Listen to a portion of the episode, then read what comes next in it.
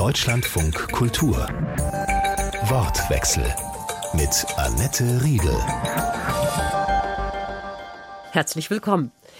Wir müssen endlich im großen Stil abschieben. Bundeskanzler Scholz hat es nochmal betont in dieser Woche in einem Interview. Und die Bundesregierung hat am Mittwoch zu diesem Zwecke ein Maßnahmenpaket verabschiedet. Das muss jetzt noch der Bundestag diskutieren. Und wir, wir diskutieren es hier heute und jetzt mit der Europapolitikerin von den Linken, Lea Reisner, dem Migrationsforscher Gerald Knaus und dem FDP-Politiker Stefan Thome.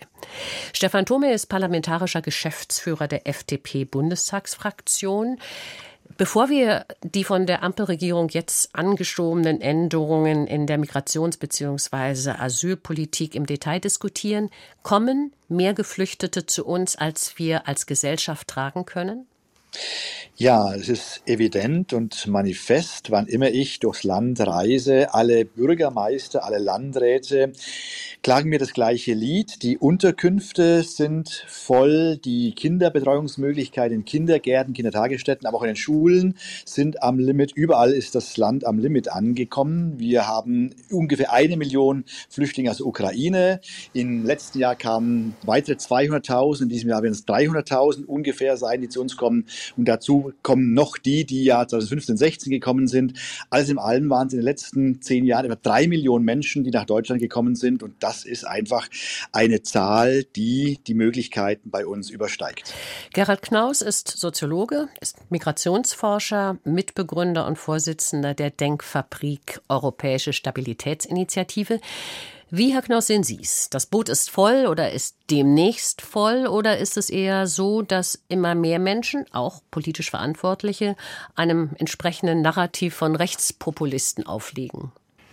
Naja, Deutschland ist immer noch das Land zusammen mit Österreich, das in der EU am meisten Schutz vergibt. Deutschland hat im letzten Jahr mehr Flüchtlinge aufgenommen als in jedem anderen Jahr seit der Gründung der Bundesrepublik.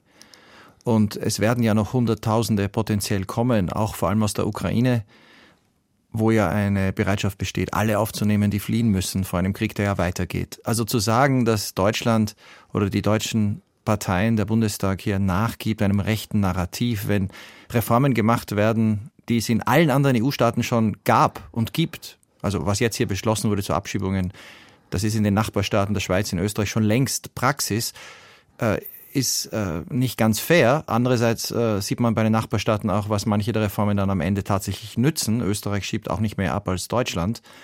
Also hier ist es wichtig, klar zu sagen, ja, es ist eine historische Herausforderung, so viele Flüchtlinge wie noch nie. Man braucht den Konsens, man braucht die Unterstützung der Bevölkerung.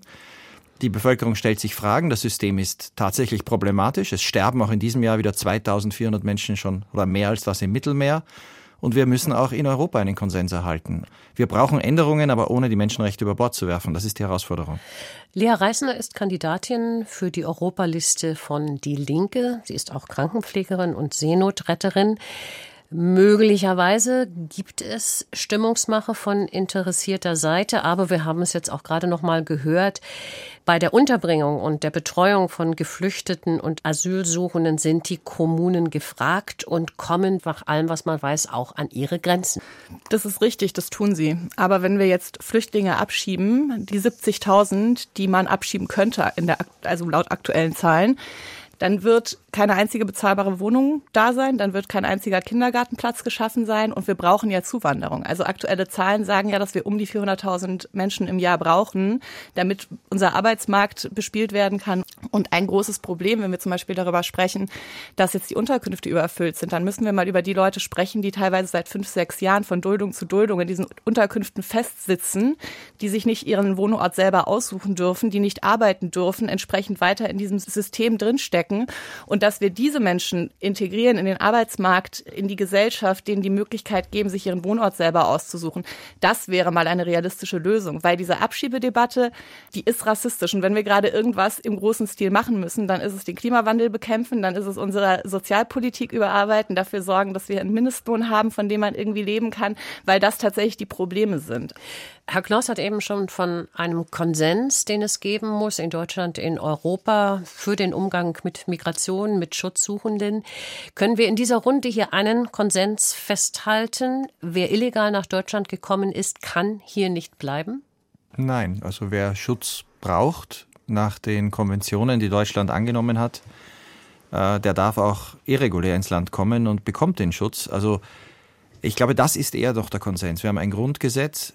Das, was die deutsche Bundesregierung jetzt beschlossen hat, stand ja schon so im Koalitionsvertrag. Aber da geht es um die Abschiebung nicht von Geflüchteten, Flüchtlingen, Asylwerbern, sondern von denen, die äh, entweder gar keinen Antrag stellen oder die einen Antrag gestellt haben, die wurden abgelehnt in erster Instanz, gingen meist zu Gericht, in zweiter Instanz.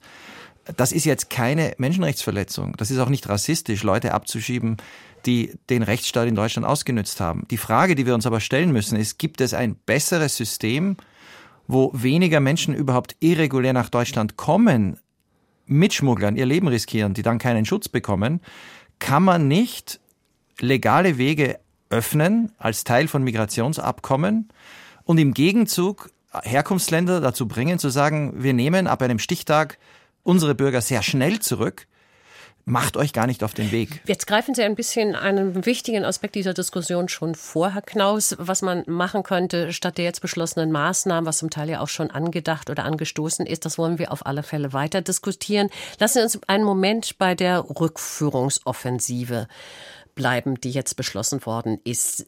Sie haben gesagt, Herr Knaus, nicht wer illegal nach Deutschland gekommen ist, muss auf alle Fälle wieder gehen. Aber man könnte ja den Konsens an der Stelle herstellen, wer nicht das Recht aus den im Rechtsstaat beschriebenen Gründen hat, bei uns zu sein, der muss wieder gehen.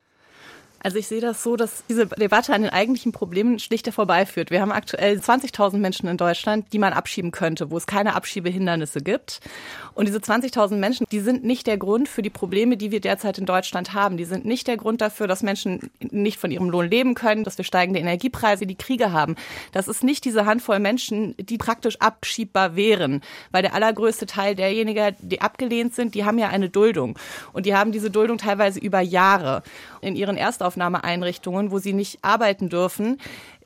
Das sind verschwendete Jahre für diese Menschen, aber natürlich auch für uns als Gesellschaft, weil wir diese Möglichkeit nutzen könnten, diese Menschen zu integrieren in unseren Arbeitsmarkt.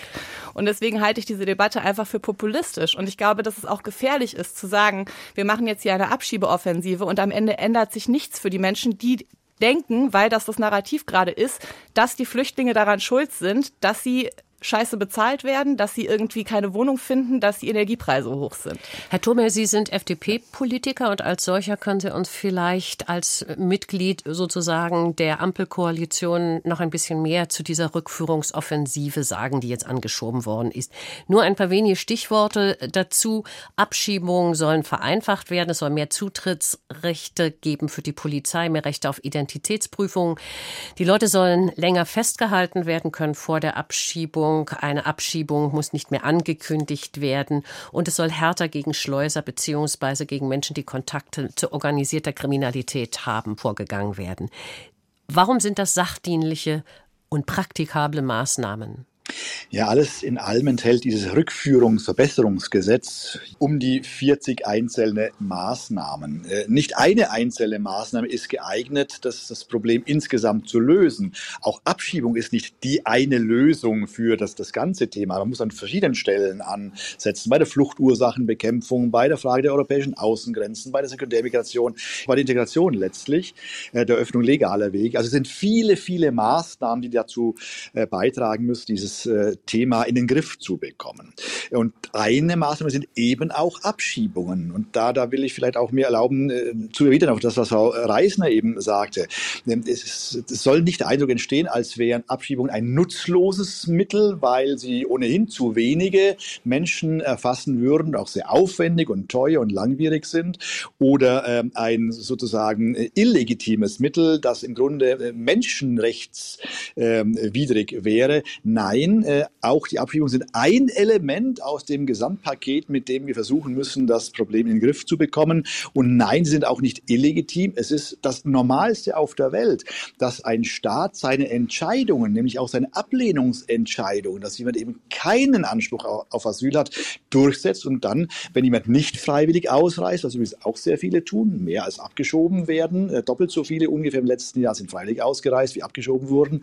Es ist auch legitim, dass ein Staat dann auch die Ausreiseverfügung zwangsweise durchsetzt im Weg einer Abschiebung. Herr Thome, Wir reden über 20.000 Menschen. Davon kommt der allergrößte Teil aus dem Irak, aus Nigeria, aus Russland oder aus dem Iran. Ich frage mich schon, wo Ihr moralischer Wertekompass stehen geblieben ist, wenn Sie jetzt zum Beispiel JesidInnen in den Irak zurückschicken wollen, wo die einen Genozid überlebt haben. Oder was die feministische Außenpolitik darin ist, jetzt Menschen in den Iran abschieben zu wollen. Wir sprechen über eine große Anzahl von Menschen, deren Asylantrag abgelehnt worden ist, die eine Ausreiseverfügung erhalten haben, aber eben nicht freiwillig ausreisen.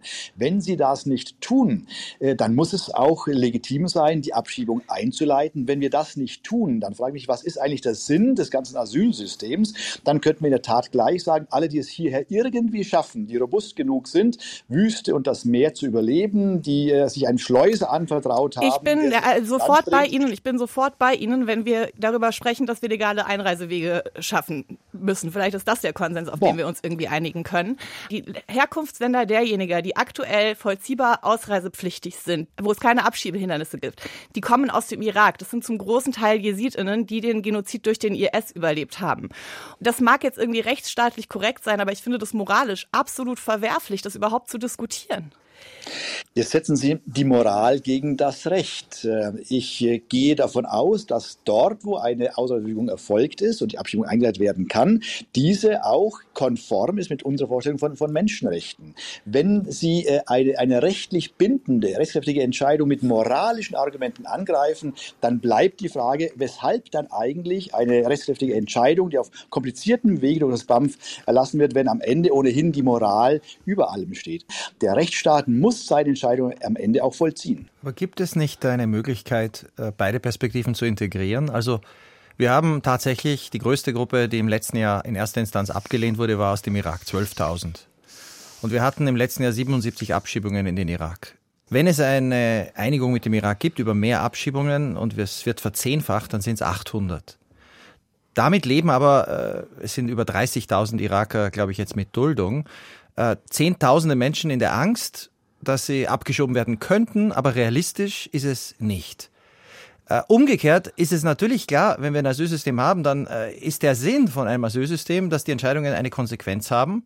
Aber noch viel wichtiger ist es, dass sich Menschen, die am Ende keinen Schutz bekommen, eben gar nicht erst in die Hände von Schleppern begeben. Also warum denken wir nicht, und das war der Vorschlag von meinen Kollegen und von mir, über ein Abkommen nach mit dem Irak, wo wir zweierlei machen. Wir sagen, also abgesehen von verurteilten Straftätern, das sind jetzt nicht diese jesidischen Frauen, die hier sind seit Jahren, verurteilte Straftäter nimmt der Irak sofort schnell zurück. Und dann nimmt der Irak die zurück, die nach einem Stichtag kommen und dann keinen Schutz erhalten. Also man sagt damit, begebt euch nicht in die Hände von Schleppern, macht euch jetzt nicht mehr auf den Weg. Und im Gegenzug bietet man legale Wege an, und kürzt nicht, wie das die Union fordert, bei den Familienzusammenführungen, aber verhindert, dass sich Iraker in Boote setzen und ihr Leben riskieren. Und so eine realistische Politik der humanen Kontrolle, wo man im Grunde genommen anerkennt, Abschiebungen sind wichtig, weil sie rechtsstaatliche Mittel sind, Migration zu kontrollieren, aber Massenabschiebungen gelingen keiner einzigen Regierung in Europa. Keine Regierung in Europa verzichtet darauf, keiner Regierung gelingen massenhafte Abschiebungen.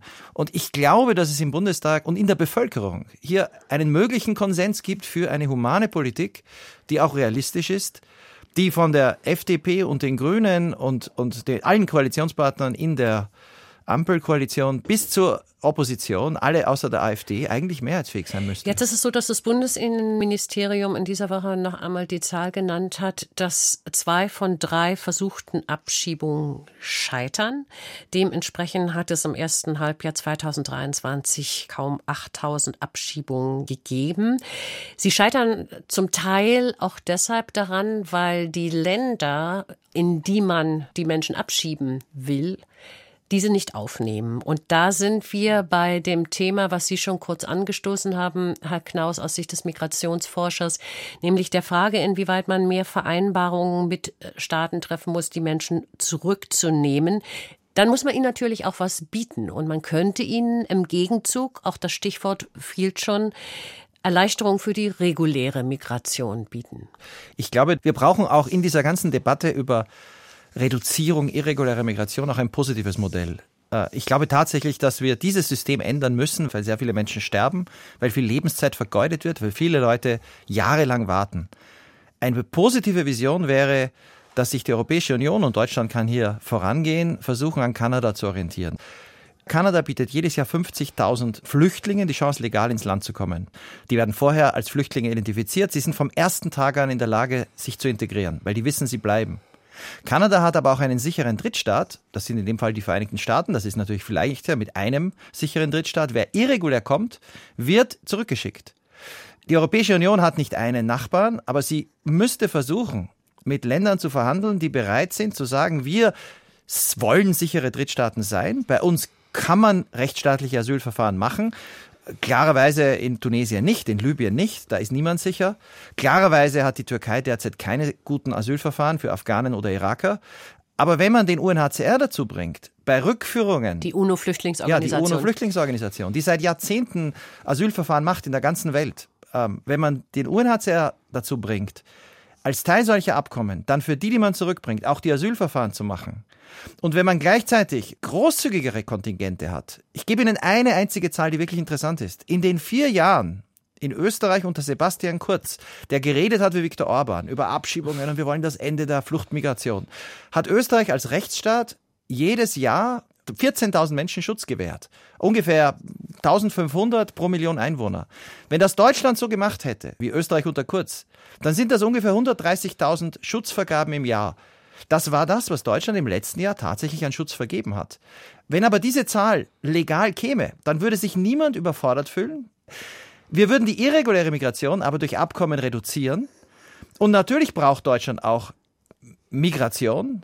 Und wenn dann Leute wissen, sie kommen her und können vom ersten Tag an ihr Leben beginnen und warten nicht erst jahrelang auf Asylverfahren und dann auf Duldung, dann gelingt ja auch die Integration, die dann in der Bevölkerung den Konsens schafft und die Unterstützung für diese Aufnahme. Was wir jetzt haben, das sind immer mehr Länder in Europa, die Grundrechte verletzt werden, um Migranten abzuhalten, auch Flüchtlinge, die Schutz brauchen ist ja eine Krise nicht nur des Flüchtlingsschutzes, sondern auch des Rechtsstaats. Ja, ich würde noch einmal ganz kurz äh, gerne was zum UNHCR sagen. Also wir sehen zum Beispiel in Libyen, dass der UNHCR damit dafür verantwortlich ist, dass es den Menschen dort so beschissen geht, wie es ihnen geht, weil eben keinerlei Unterstützung der Flüchtenden stattfindet. Ich bin grundsätzlich schon ein Fan von der Idee, dass es eine Organisation wie den UNHCR gibt, aber dieser, diese Organisation muss komplett anders strukturiert sein und darf nicht irgendwie auch Teil von diesem ganzen Türstehersystem von Europa sein. Dann ist die nächste Frage mit den sicheren Drittstaaten, also wo soll das denn stattfinden? Weil das ist doch doch schon wieder so ein kolonialer Gedanke, dass man jetzt irgendwie darüber nachdenkt, äh, zum Beispiel in Tunesien irgendwelche Flüchtlingscamps aufzubauen, womit man sich wieder abhängig von Diktatoren macht, die im Zweifelsfall dann diese Geflüchteten am Ende wieder nutzt, um Europa zu erpressen. Also ich finde das alles hochgradig schwierig. Ich gehe voll mit Ihnen mit, mit den legalen Einreisemöglichkeiten, aber diese sichere Drittstaat-Option schwierig. Die Option, dass man möglicherweise Asylbewerberverfahren in Drittländern, und da reden wir nicht von Rücknahme von eigenen Staatsbürgern, sondern in Drittländern durchführt, damit die Menschen nicht zu uns kommen, darüber diskutieren wir noch. Wir bleiben noch einen kleinen Moment bei dem Aspekt, zu dem auch Herr Thome von der FDP noch was sagen wollte. Ich denke, äh, das Thema, an dem wir gerade stehen, ist schon ein Schlüsselelement, nämlich die, die äh, Vereinbarung, Migrationsabkommen, die, die, die fair äh, und im Wege des Gebens und Nehmens Elemente enthalten, wie wir mit Staaten umgehen, die bereit sind, abgelehnte Asylbewerber, Straftätergefährder auch zurückzunehmen, aber auch einen Anreiz benötigen, um diese, diese Rücknahmevereinbarung einzuhalten. Die Europäische Union hat äh, beinahe 20 solche Abkommen, die aber alle nicht funktionieren, weil sie den Zielländern der Abschiebung, den Herkunftsländern nicht äh, lukrativ genug erscheinen. Wenn man aber eine Vereinbarung in der Weise trifft, dass ein Staat, der bereit ist, abgelehnte Asylbewerber, Straftäter, Gefährder zurückzunehmen, dann auch an anderer Stelle Vergünstigungen erhält, Erleichterungen, etwa Visaerleichterungen, dann kann das auch funktionieren. Und wenn uns das gelingt, dann hat das noch einen anderen Effekt, weil dann in der Bevölkerung deutlich wird, man muss sich nicht in die Hände von Schleppern und Schleusern begeben, ihnen Tausende von Euro oder Dollar zu bezahlen, sich auf den lebensgefährlichen Weg durch die Wüste übers Meer zu begeben, wo man Leib, Leben, Gesundheit und Freiheit riskiert.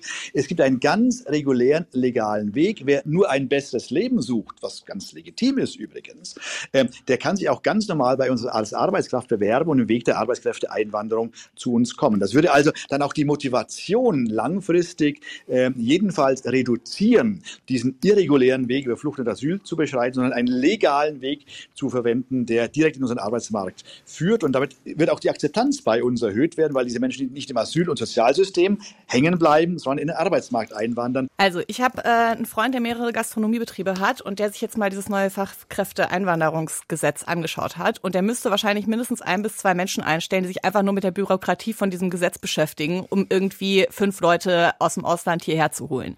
Die Leute, die da sind, die Bock hätten, bei ihm zu arbeiten, die dürfen es nicht, weil sie keine Arbeitserlaubnis bekommen das ist alles viel zu kompliziert. Und ich meine, gerade die FDP redet doch immer davon, dass sie irgendwie Bürokratie abbauen wollen oder so. Aber haben Sie mal versucht, eine Arbeitserlaubnis für jemanden zu bekommen, der hier seit fünf Jahren in Duldung lebt? Weil ich nämlich schon. Und ich sage Ihnen, ich bin überfordert damit. Also man kann dieses Ding quasi nicht ausfüllen ohne Rechtsbeistand.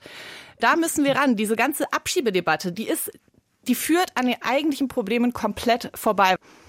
Also da hätten sie mich sogar äh, bei sich, was jetzt nicht so oft vorkommt äh, zwischen Linken und FDP. Ja, die Verfahren sind bei uns äh, zu kompliziert, zu aufwendig, zu langwierig, zu undurchschaubar, auch intransparent.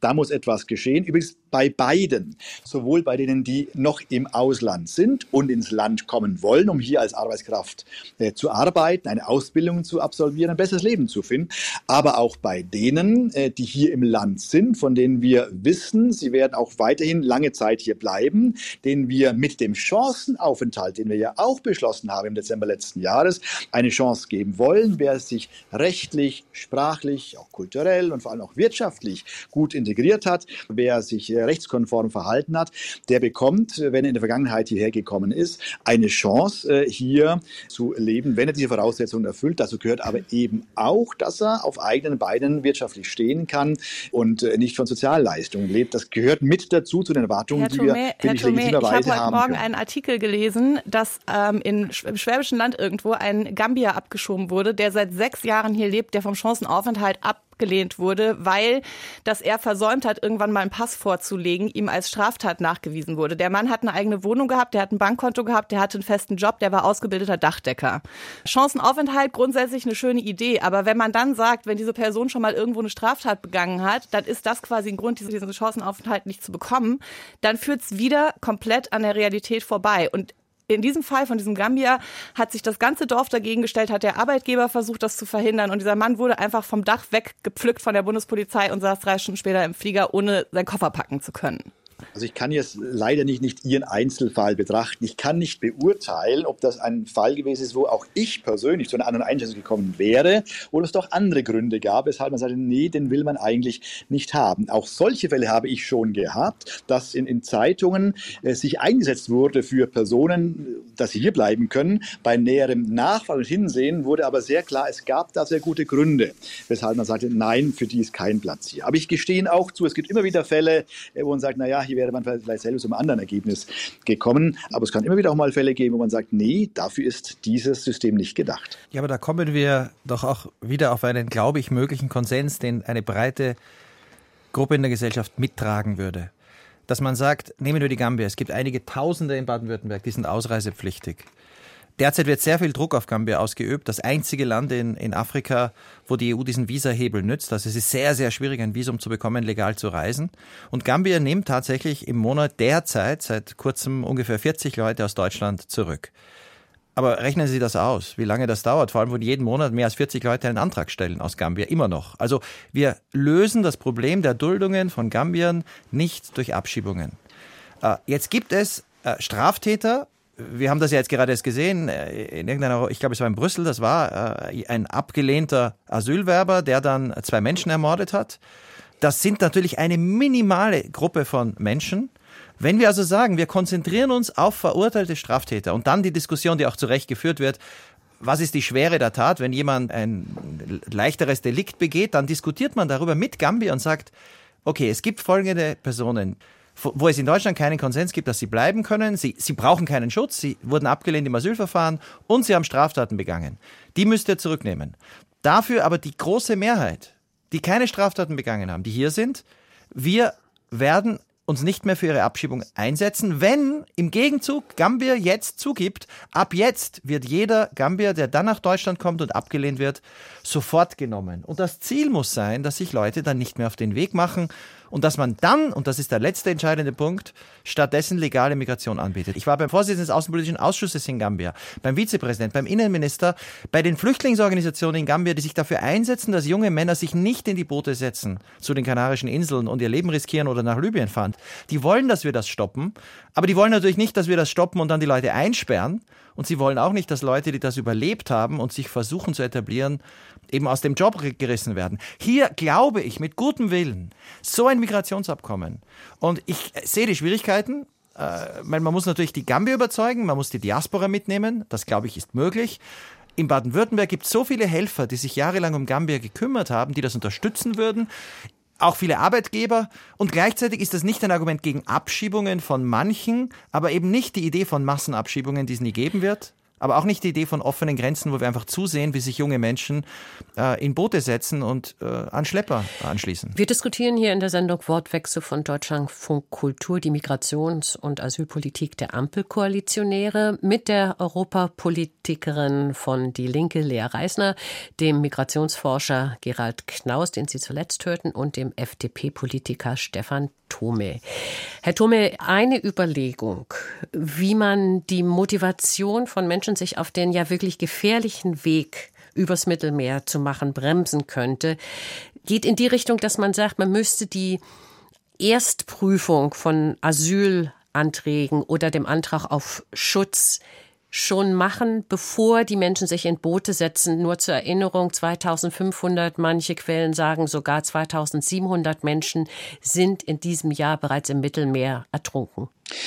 Das wäre das Optimum, wenn Menschen sich gar nicht erst auf den oft lebensgefährlichen Weg machen äh, müssten, um dann zu versuchen, nach Europa äh, in ein europäisches Land zu kommen, möglicherweise abgewiesen äh, werden, sondern wenn sie schon an anderer Stelle, schon im Heimatland zum Beispiel, diesen Antrag stellen könnten. Dafür wäre ich persönlich äh, sehr offen. Dafür müssten rechtliche Voraussetzungen geschaffen werden. Das ist auch etwas, was wir zurzeit bei uns äh, diskutieren, denn das würde vielleicht in der Tat dazu führen, dass äh, viele Menschen nicht unterwegs ihr Leben lassen müssten.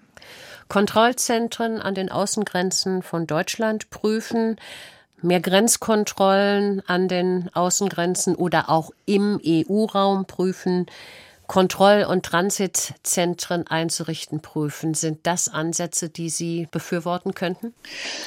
Man muss alles äh, auf die Waagschale legen. Äh, was es natürlich aber auch braucht, ist zum Beispiel, wenn ich in einem äh, Nachbarland der Europäischen Union, etwa in einem nordafrikanischen Land, eine solche Einrichtung schaffen will, dann benötige ich auch entsprechende Abkommen mit dem jeweiligen Land, zum Beispiel ein Maghreb-Staat mit Marokko oder Algerien. In der Vergangenheit kam es dazu nie, weil diese Länder nicht bereit waren, auf ihrem Grund und Boden entsprechende Einrichtungen zu erlauben, in denen Menschen, die äh, nach Europa übersetzen wollen, zunächst einmal aufgefangen äh, werden und dort ihr Antrag behandelt wird. Denn es stellt sich immer die Frage, was ist dann mit jenen Menschen, die abgewiesen werden? Wie äh, werden sie dann zurückgeführt in das Land, aus dem sie gekommen sind? Und das ist bislang ein Hindernis gewesen, das nicht überwunden werden konnte. Das ist auch eine extrem koloniale Idee. Nummer eins. Nummer zwei ist, das wird nicht funktionieren, weil die Leute werden ja nicht freiwillig in diese Zentren gehen, sondern die werden weiter versuchen, übers Mittelmeer zu kommen. Versuchen jetzt seit ich weiß nicht wie vielen Jahren Abschottung. Wir haben irgendwie Frontex inzwischen das Budget fast versechsfacht. Ich die EU-Grenzkontrollbehörde. Die EU-Kontrollbehörde Frontex. Das Budget hat sich fast versechsfacht seit 2016, ohne dass irgendwie Ankunftszahlen oder die Todeszahlen im Mittelmeer irgendwie relevant gesunken wären. Sind sie nicht. Und ich glaube, es wäre wirklich gut, dieses Projekt Abschottung jetzt einfach mal als gescheitert zu betrachten und zu überlegen, wie wir eben legale Einreisewege in die EU schaffen können. Und ich glaube, so Migrantenknäste irgendwo in der nordafrikanischen Wüste sind da echt nicht die Lösung. Lösung, weil wie gesagt, die Leute werden da ja nicht hingehen und die werden Wege finden. Und die Erfahrung zeigt doch, dass Menschen sich wieder und wieder und wieder auf den Weg machen. Ich habe ja ganz lange auf Schiffen im Mittelmeer gearbeitet und ich kann Ihnen sagen, ich habe da Leute kennengelernt, die haben es 10, 15 Mal probiert, bis sie es halt irgendwann geschafft haben, in Italien anzukommen, weil man wird Menschen auf der Flucht nicht aufhalten können. Das ist irgendwie menschheitsgeschichtlich, gibt es kein einziges Beispiel dafür, dass man Migration wirklich beenden konnte oder verhindern konnte, sondern wenn überhaupt, kann man sie gestalten, organisieren und regeln. Aber alles andere ist unseriös zu behaupten, man könnte Migration stoppen. Das sieht man ja auch an Frau Meloni, der Faschistin, der neuen Freundin von Olaf Scholz, die versprochen hat, Migration zu beenden und ihre Ankunftszahlen in Italien sind so hoch, wie sie noch nie waren. Ich möchte ein bisschen wehren gegen äh, die Einordnung als koloniale Idee. Ähm, Kolonialismus würde heißen, dass man mit, mit Zwang, militärischer Gewalt äh, etwas durchsetzt. Mir geht es hier schon darum, Vereinbarungen zu treffen, die im Weg des Gebens und Nehmens beiden Seiten Vorteile bieten. Übrigens auch den Flüchtigen selbst. Denn es macht einen Unterschied, ob ich in einer dann auch sicheren Einrichtung in einem nordafrikanischen Land aufgenommen werde, dort betreut werde, meinen Antrag stellen kann, der auch äh, in einer nachprüfbaren Weise geprüft wird, oder ob ich mich äh, der lebensgefährlichen Überfahrt äh, über das Mittelmeer aussetze. Das macht einen Unterschied und deswegen halte ich das auch unter Menschenrechtsgesichtspunkten für die bessere so, und dann Variante. Wird, da wird eine Person abgelehnt. Was machen Sie dann? Dann bringen Sie die ins Herkunftsland zurück, was die Person möglicherweise nicht zurücknehmen möchte. Und dann geht die wieder und dann geht sie aber diesmal nicht in ihr Abschiebezentrum, sondern dann geht sie halt direkt an den Strand und setzt sich halt doch auf ein Boot. Ja, also das ist ja praktisch Reisner, nicht das- umsetzbar. Ja, aber Frau Reisner, das, das ist das Gleiche, wenn Sie äh, die Überfahrt übers Meer wagen, dann in Europa ankommen und dort abgelehnt werden. Es ist viel sinnvoller, ähm, bevor man diese Fahrt unternimmt, zu wissen, habe ich denn nun eine Bleibe oder habe ich sie nicht. Wenn ich sie nicht habe, dann nützt es mir auch nichts, äh, über das Mittelmeer äh, mich, mich übersetzen zu lassen, weil mir dann genau die gleiche Entscheidung Ich ins Haus möchte steht. gern, Herr Knaus, ein bisschen einen anderen Aspekt einführen an der Stelle. Stichwort Sekundärmigration. Wenn die Menschen, so wie wir es eben gehört haben, übers Mittelmeer kommen, und es sind über 180.000 in diesem Jahr bisher schon gekommen, mehr als im Vorjahr, dann gehen sie ja nicht zunächst, logischerweise, man braucht sich ja nur die Geografie ins Gedächtnis rufen, nach Deutschland. Sie kommen auf dem Wege der Sekundärmigration zu uns. Also sie sind zunächst in anderen Ländern.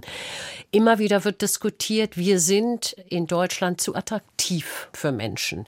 Deutschland müsste weniger attraktiv werden. Wenn Sie sagen, ja, da ist was dran, wie könnte sich Deutschland weniger attraktiv machen?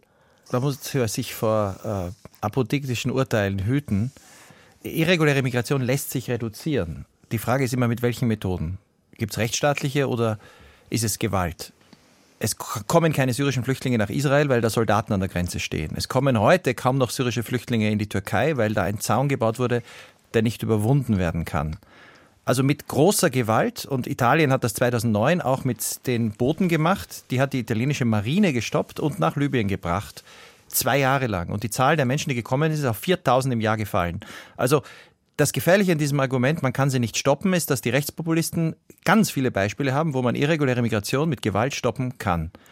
Äh, Für, zur Sekundärmigration und natürlich auch für die Außengrenzen, Rechtsstaaten machen das nicht. Rechtsstaaten, und dazu zählt Deutschland, Rechtsstaaten wissen, dass äh, die Konventionen, die wir haben, gelten. Und das bedeutet, wenn jemand jetzt an die deutsche Grenze kommt, und nehmen wir an, es gibt jetzt Binnenkontrollen an der Grenze zu Österreich oder zur Schweiz, äh, dann ist es im EU-Recht vorgesehen, dass diese Person zwar zurückgeschickt werden könnte, potenziell, aber in der Praxis funktioniert das eben nicht, ähm, aber nicht einfach zurückgestoßen werden darf ohne ein Verfahren.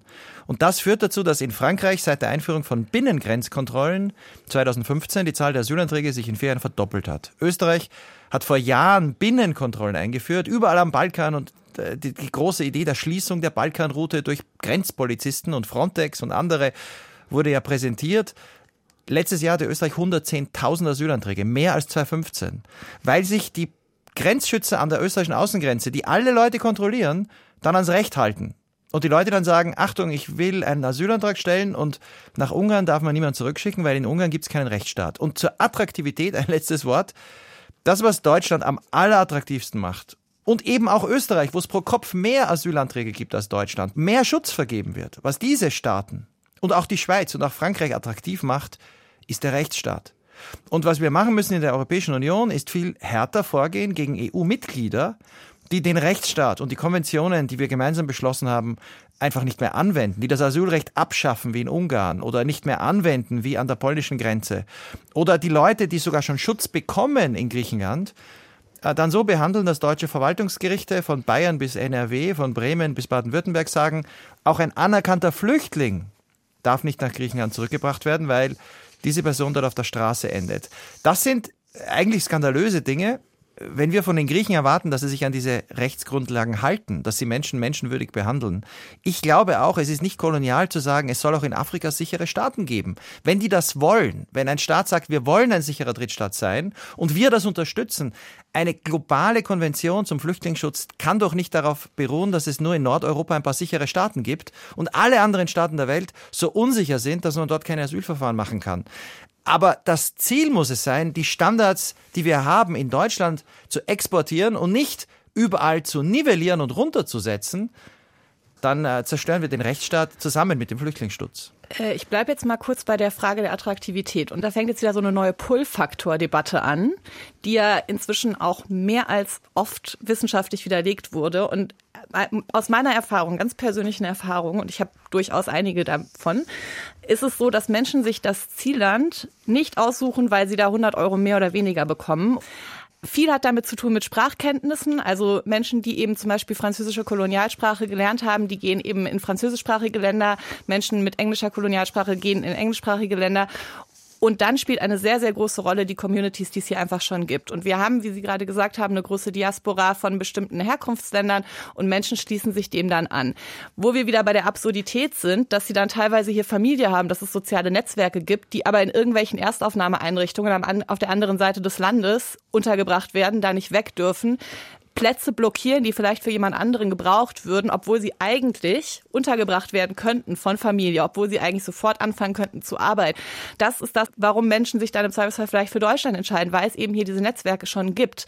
Wir können Deutschland unattraktiv machen, indem wir den Rechtsstaat abschaffen. Ich halte das aber nicht für eine besonders gute Lösung. Oder zum Beispiel die Geldmittel, die Schutzsuchende hier bekommen, einschränken, weil die natürlich, das wissen wir, auch zum Bruttosozialprodukt in den Herkunftsländern zum Teil beitragen, weil die Menschen lieber hier hungern, um ihre Familien zu Hause unterstützen zu können. Ich würde hier auch unterscheiden, wenn wir von anerkannten Flüchtlingen reden, dann ist die Frage, das ist eine ganz andere Debatte, wie ist der deutsche Sozialstaat aufgebaut und ist man für das Bürgergeld oder dagegen? Aber wer Schutz bekommt, der wird halt dann behandelt, das ist überall in der EU so, wie ein Bürger für Asylsuchende, ich meine, da gibt es in Deutschland einfach Gerichtsentscheidungen, die das Minimum festlegen, was in Deutschland als menschenwürdig gesehen wird. Aber es gibt natürlich dann einen Pull-Effekt und das größte Beispiel, wo ich mich immer wundere, dass darüber nicht gesprochen wird, äh, ist das Beispiel der Ukrainerinnen. Die können sich ja den Ort aussuchen, in Deutschland, in Europa. Und die gehen zunächst mal dorthin, Frau Reisner hat es gesagt, wo sie mit zurechtkommen. Die gehen in die baltischen Staaten, wo viele Russisch sprechen, nach Polen, in Tschechien, Slowakei. Sogar in Bulgarien sind pro Kopf mehr als in Deutschland. Aber sie gehen dann nach Deutschland oder Österreich und die Schweiz und nicht nach Frankreich oder Italien oder Schweden, weil sie dort in diesen anderen Ländern behandelt werden wie Asylsuchende und eben nicht die Unterstützung bekommen, sich eine Wohnung mieten zu können. Und jetzt hat die EU gemeinsam solidarisch beschlossen, wir sind offen für die Ukrainer hat aber da nicht den zweiten Schritt gemacht und zu sagt, aber das heißt, auch Frankreich müsste eigentlich den Ukrainern, einer ukrainischen Mutter mit Kind, ermöglichen, nicht im Flüchtlingsheim zu warten, ewig, weil sie wird ja nie anerkannt, weil sie hat ja keinen Asylantrag, sondern auch leben zu können und darüber europäisch zu reden, diese Form von Solidarität, wo es um Hunderttausende geht. Frankreich hat derzeit halb so viele Ukrainer aufgenommen wie Baden-Württemberg allein. Äh, und das ist nicht durch Verteilung, durch Zwang zu lösen, sondern dadurch, dass wir in Europa sagen, wenn wir gemeinsam die größte Fluchtbewegung seit den 40er Jahren in Europa zum Glück mit offenen Armen empfangen, dann ist europäische Solidarität bei den Bedingungen, also nicht Deutschland, wenn Deutschland jetzt die Hilfe kürzen würde für Ukrainer, gehen sie nicht nach Frankreich. Dann landen sie in den Flüchtlingsheimen.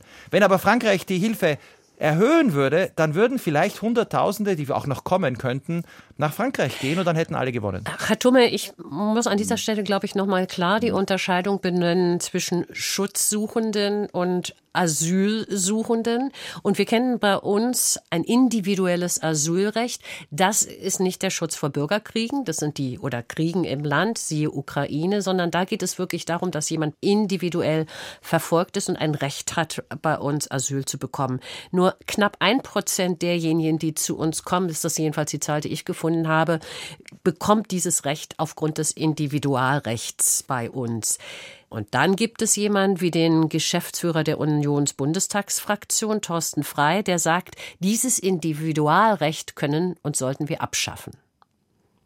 Sie haben recht, die äh, Asylgewährung nach 16a Grundgesetz betrifft, äh, die Zahl habe ich im Kopf, nur ein Promille sogar der, der äh, entschiedenen Fälle, 0,1 hm, Prozent, wohingegen es bei den Anerkennungen nach der Genfer Flüchtlingskonvention, die Flüchtlingsschutz erhalten, um die glaube ich, 20 Prozent etwa sind. Das ist die große Zahl.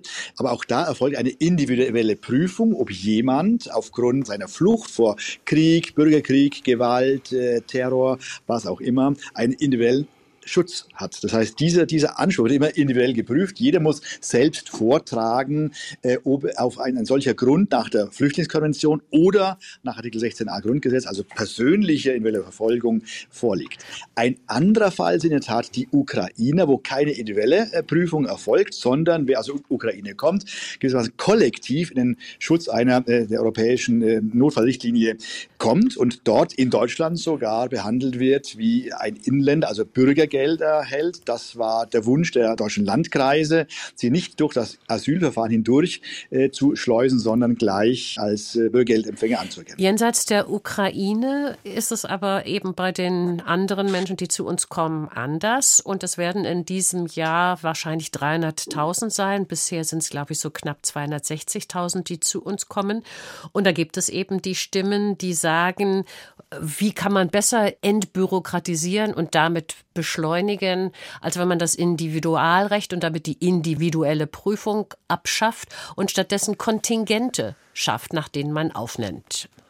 Also ich würde die Versuche, Verfahren zu beschleunigen, äh, anders vornehmen. Sie wissen, dass wir beispielsweise dafür sind, weitere Länder, deren Schutzquote unter fünf Prozent liegt, als sichere Staaten äh, einzustufen. Denn dann ist es für das Bundesamt für Migration und Flüchtlinge, das BAMF, leichter und geht damit auch schneller, die Anträge zu bearbeiten. Auch Gerichtsverfahren können dann beschleunigt durchgeführt werden. Das ist ein Weg der Beschleunigung für Menschen aus bestimmten Ländern, die wir als sicher einstufen das wäre in meinen Augen eine Möglichkeit, Verfahren zu beschleunigen.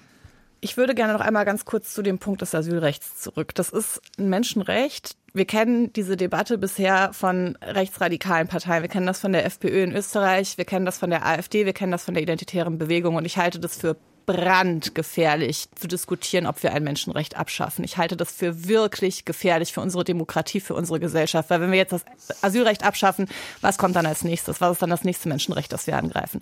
Das ist Punkt ja, aber eins. soll nicht abgeschafft werden. Davon spricht ja niemand. Das ist Punkt eins. Punkt zwei, nochmal kurz zu dem Punkt mit den UkrainerInnen zurück. Ich finde, das ist ja ein ganz gutes Beispiel. Also wir hatten keine Probleme mit irgendwelchen Schlepper- und Schleuserbanden durch diese Art, wie wir mit den UkrainerInnen umgegangen sind.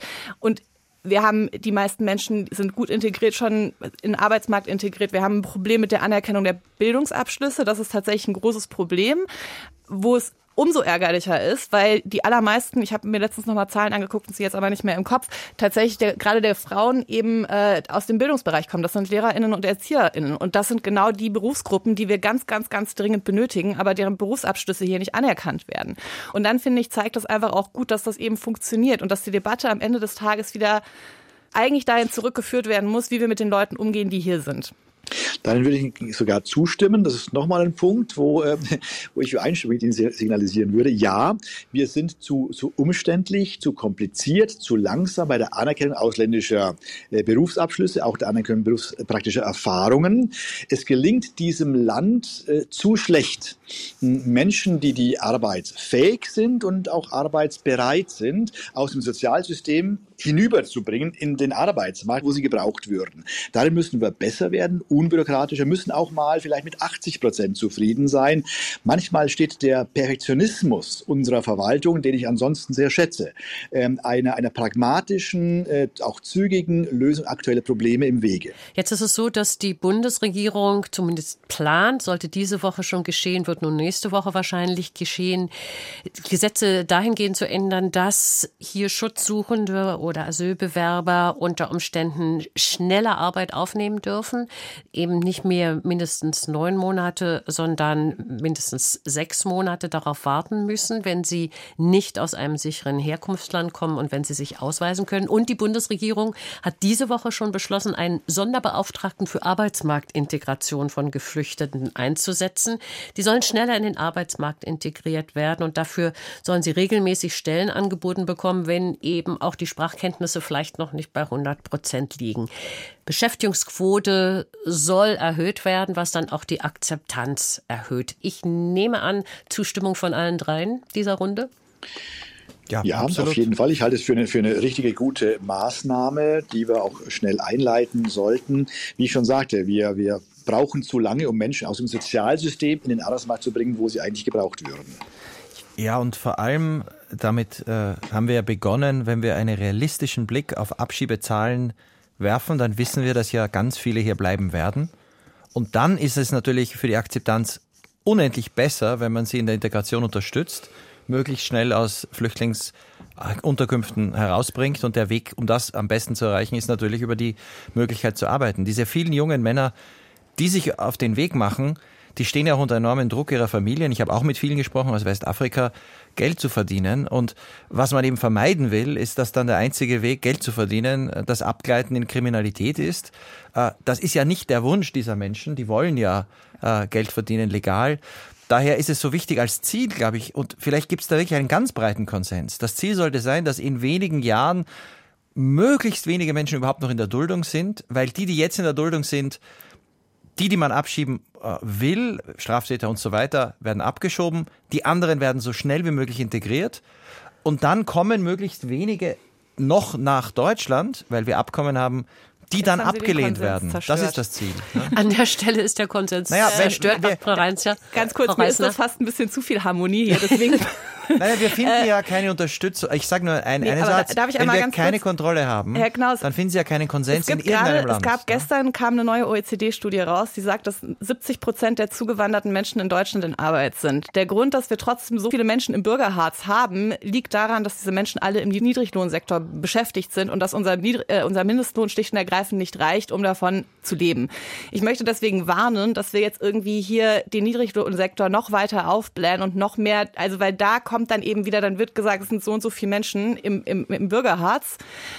Und die ganzen Ausländer arbeiten nicht. Dabei stimmt es nicht. Die Ausländer arbeiten, aber die haben halt keine Jobs, mit denen sie ausreichend verdienen. Also das nur noch mal kurz so als Warnung in den Raum. Grundsätzlich bin ich total dabei. Unbedingt Integration in den Arbeitsmarkt, unbedingt Anerkennung von Berufsausschüssen, unbedingt auch Fachkräfte hier ausbilden. Also ich halte diese Fachkräfte-Einwanderungsgeschichte, da muss man auch wirklich sehr aufpassen, dass man da nicht anfängt, so einen Brain Drain zu betreiben, der am Ende dafür sorgt, dass alle gut qualifizierten Menschen aus ihren Herkunftsländern hierher abwandern. Das Problem sehen wir ja schon auf dem Ball in den Balkanstaaten in Teilen und dadurch verhindert wird, dass gerade afrikanische Länder wirtschaftlich aufsteigen und sich emanzipieren können von globalen Abhängigkeiten. Also das nochmal kurz als Warnung hier rein, sonst wird es mir zu harmonisch. Ja, stimmt schon, ist aber ein Unterschied, ob es im Westbalkan ist äh, oder in den Ländern Afrikas. Äh, oft Gesellschaften mit einem Wirtschaftssystem, das auch qualifizierten jungen Leuten zu wenig Perspektiven bietet. Äh, auch, auch dort gibt es Menschen, die sind zwar ausgebildet, haben Erfahrungen, aber sie finden keine Arbeit. Länder,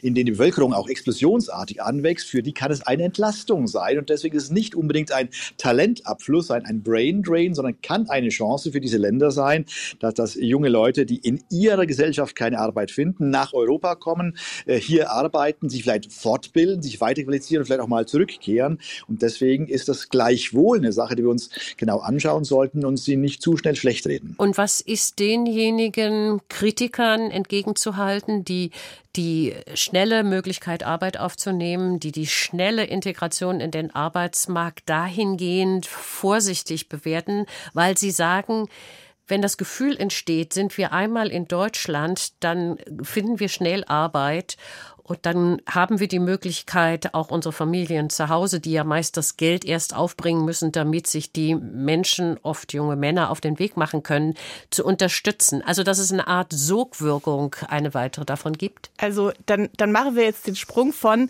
die ganzen Ausländer arbeiten nicht, zu, die Ausländer nehmen uns die Jobs weg. Und das ist ungefähr nee, so. Nee, sondern da ging es eher, Entschuldigung, wenn ich Sie unterbreche, es ging eher um die Frage, ob die Sogwirkung für Menschen sich auf diesen gefährlichen Weg und wir hatten es davon und Sie waren selber in der Seenotrettung aktiv. Die, die Sogwirkung, die davon ausgehen könnte, sich auf diesen Weg zu machen, wächst natürlich, wenn man weiß, man hat hier die Möglichkeit, schnell zu arbeiten und damit schnell Geld zu verdienen. Ich verstehe halt nicht so richtig, was das Problem daran ist. Wenn jetzt dass Menschen, sich noch mehr Menschen auf diesen gefährlichen Weg machen? Das glaube ich nicht, dass ja, das unbedingt passieren darf, würde. Darf, darf, ich kurz, kurz dazwischen äh, gehen? Also ähm, wenn der Anreiz äh, für jemanden ist, nach Europa, nach Deutschland zu kommen, dann sollte er sich aber nicht auf den, den Fluchtweg begeben, sich nicht auf diese Routen begeben. Er sollte ganz normal den Weg beschreiten, den wir jetzt auch eröffnet, erweitert haben, den wir erleichtern wollen, sich auf den Weg der Arbeitskräfteeinwanderung äh, zu machen. Das ist ja jedenfalls für die Zukunft der eigentliche Anreiz, den wir aussprechen wollen. Wir brauchen Menschen, die bei uns arbeiten, aber diese Menschen sollten sich nicht äh, auf die Fluchtrouten begeben. Das ist jedenfalls in der Zukunft äh, der Weg, den wir öffnen wollen. Ein konkretes Beispiel zum Beispiel. In diesem Moment kommen Tausende junge Menschen aus Senegal, vor allem junge Männer, in Booten zu den Kanarischen Inseln. Das ist eine der tödlichsten, gefährlichsten Routen der Welt. Ich sprach im Sommer mit der Außenministerin Senegals äh, in Spanien. Wenn wir heute Senegal ein Angebot machen würden und sagen, weil das sind ja keine Flüchtlinge, die werden kaum anerkannt, nicht in Spanien, anderswo, die wollen arbeiten. Wenn wir jetzt dem Senegal ein Angebot machen, Ab einem Stichtag nimmt Senegal seine Bürger von den Kanarischen Inseln ganz schnell zurück. Dafür aber bietet man legale Migration, ein Kontingent von einigen tausend Menschen, die dann in, und wer in der EU dabei ist, bewirbt, nimmt da teil. Äh, Italien braucht Arbeitskräfte, Spanien braucht Arbeitskräfte, Deutschland braucht Arbeitskräfte. Griechenland hat Bangladesch gerade so etwas angeboten, dass die Bangladeschis, die bis jetzt irregulär gekommen sind und ausgebeutet wurden in der Erdbeerernte im Peloponnes, dass die jetzt in Griechenland einen Status bekommen. Die können neun von zwölf Monaten in Griechenland arbeiten, den Rest verbringen sie mit ihrer Familie. Sie können zurückreisen, dann wieder legal einreisen, zurückkommen. Die haben einen Status, sind nicht mehr so ausgebeutet. Jedes Jahr können 4000 Bangladeschis in Griechenland ein Arbeitsvisum bekommen, äh, jedes Jahr zusätzlich. Ähm, aber Bangladesch nimmt die Staatsbürger, die irregulär kommen, zurück. Solche Lösungen mit wenigen Rückführungen ab Stichtagen irreguläre Migration reduzieren, dafür Wege öffnen, in den Arbeitsmarkt führen zu weniger Toten, mehr Kontrolle und mehr Akzeptanz. Und ich glaube, das kann man wirklich ausbauen und da kann Deutschland mit anderen Staaten gemeinsam vorangehen. Am Ende dieses Wortwechsels, wenn man sich das anschaut, was an Weichen gestellt wurde, was an Weichen gestellt werden wird und was an Weichen gestellt werden könnte, was wir jetzt in dieser Stunde diskutiert haben, würden Sie dann sagen, Deutschland ist in der Asyl- und Migrationspolitik auf einem guten Weg? Ähm, nein. Vor allen Dingen bin ich immer noch der Überzeugung, dass äh, die Debatte an den tatsächlichen Problemen, die wir in diesem Land gerade haben, vorbeigeht. Also ich glaube immer noch, dass es eigentlich sehr viel relevanter wäre, den Klimawandel zu bekämpfen, eine vernünftige Sozialpolitik zu machen und so weiter. Ich glaube, dass wir wirklich dringend auch EU-weit dafür sorgen müssen, dass es legale Einreisewege gibt. Und ich wünsche mir einen europäischen Fonds, der aufnahmebereite Kommunen finanziell so unterstützt, dass sie sich nicht entscheiden müssen, ob sie Flüchtende aufnehmen oder eine Schule sanieren. Ich glaube, man darf in all dieser Debatte nicht vergessen, Deutschland ist mit wenigen Ländern eine der großen Stützen in der Welt des Flüchtlingsschutzes, nimmt Leute auf in einer Zahl wie noch nie in der Geschichte Deutschlands. Bis jetzt ja auch im Großteil erfolgreich. Aber wir müssen den Konsens erhalten. Wofür wir aufpassen müssen, ist, dass nicht Ängste vor Kontrollverlust dazu führen, dass dann äh, Menschen Parteien wählen, die das alles zerstören wollen, was wir aufgebaut haben an Menschenrechten in Europa und in Deutschland. Es gibt Lösungen, davon bin ich überzeugt, die die große Mehrheit der Deutschen unterstützen würde für humane Kontrolle, also weniger irreguläre Migration, dafür legale Wege ohne die Menschenwürde zu verletzen? Also das Flüchtlingsproblem ist, ist eins, das die Menschen am meisten bewegt, das ihnen auch am meisten Angst einjagt. Ich will aber nicht mit Ängsten Politik machen und sie befeuern. Ich will den Menschen das Vertrauen geben, dass diese Politik, diese Demokratie das Problem auch lösen kann. Das ist aber nicht mit einer Maßnahme zu leisten. Es müssen viele zusammenkommen.